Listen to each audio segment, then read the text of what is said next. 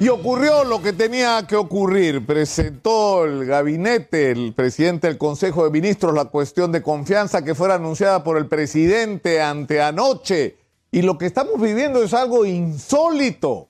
Es decir, la gente que está contra el gobierno está viendo cómo hace para votar a favor del gobierno, supuestamente en el, en el Congreso de la República, es decir, para darle la cuestión de confianza, cuando saben que no van a cumplir con esa cuestión de confianza. Porque la cuestión de confianza supone aceptar, por ejemplo, que la inmunidad parlamentaria no puede seguir en manos del Congreso de la República, por citar solo un caso.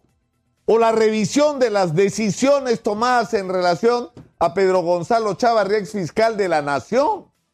Pero lo que está ocurriendo como consecuencia de esta iniciativa del, Ejecutivo es poner las cosas en su realidad. Hoy día, en primera plana, el diario Exitosa anuncia la crisis en Fuerza Popular y la probable salida en las próximas horas de por lo menos 12 de sus integrantes, con lo cual simplemente lo que era la mayoría hace algunos años en el Congreso de la República no lo es más y vienen tiempos de cambio en el Perú que son necesarios y la gente de la mayoría del Congreso, que ahora es absolutamente relativa, tiene que ser consciente de que tiene que asumir la realidad. El país no los quiere, necesitamos un nuevo Congreso.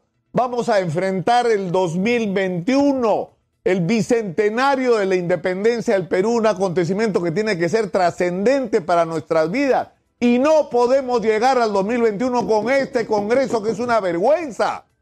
Necesitamos algo mejor que esto, por lo menos no lo óptimo, no lo que quisiéramos en un acontecimiento de una fecha de esta naturaleza, pero por lo menos algo que tenga un mínimo de respetabilidad, un mínimo de acogida, un mínimo, no sé, de, de respeto por parte de los ciudadanos a quienes pretenden representar. Pero lo que hay que decir también es que el gobierno tiene que ser coherente, como señaló ayer Manuel Rosa de una manera transparente. Tú no puedes decir, yo quiero cerrar este Congreso porque es una barrera en la lucha contra la corrupción y meterle bombas lacrimógenas a los que salen a protestar y hasta perdigones a los que salen a protestar porque son víctimas de los actos de corrupción, que es la gente que está peleando contra los peajes abusivos tiene que ser una sola política y esa política tiene que incluir, es decir, si vamos en serio en la lucha contra la corrupción, no solo se trata de meter presos a todos aquellos que hayan robado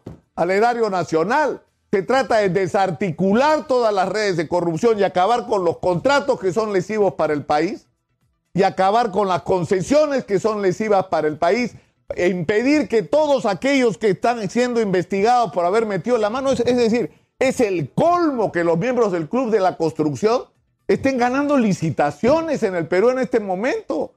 Si las evidencias de cómo nos han robado se acumulan cada día, entonces hay que ser coherentes como gobierno. El presidente de la República tiene la obligación de que su mensaje con respecto al Congreso sea compatible con lo que hace en relación a temas como el peaje. Y sería bueno conocer la posición del presidente sobre este tema, sobre las concesiones que son una vergüenza, que fueron a cambio de comisiones ilegales y auspicio de campañas electorales, para perjuicio de todos los peruanos y sobre todo de los que viven en la ciudad de Lima. Y finalmente, lo que nos compete a nosotros los ciudadanos, hay que elegir un nuevo Congreso. ¿Quiénes queremos que estén ahí? Es nuestra responsabilidad quiénes van a estar ahí. Ahorita hay que empezar a discutir a quiénes vamos a... No importa en qué espectro de la vida política nacional se ubique usted, pero necesitamos un Congreso donde estén los mejores, no los peores, como lamentablemente ha sido hasta ahora y sobre todo en este último Congreso. Manuel Rosa.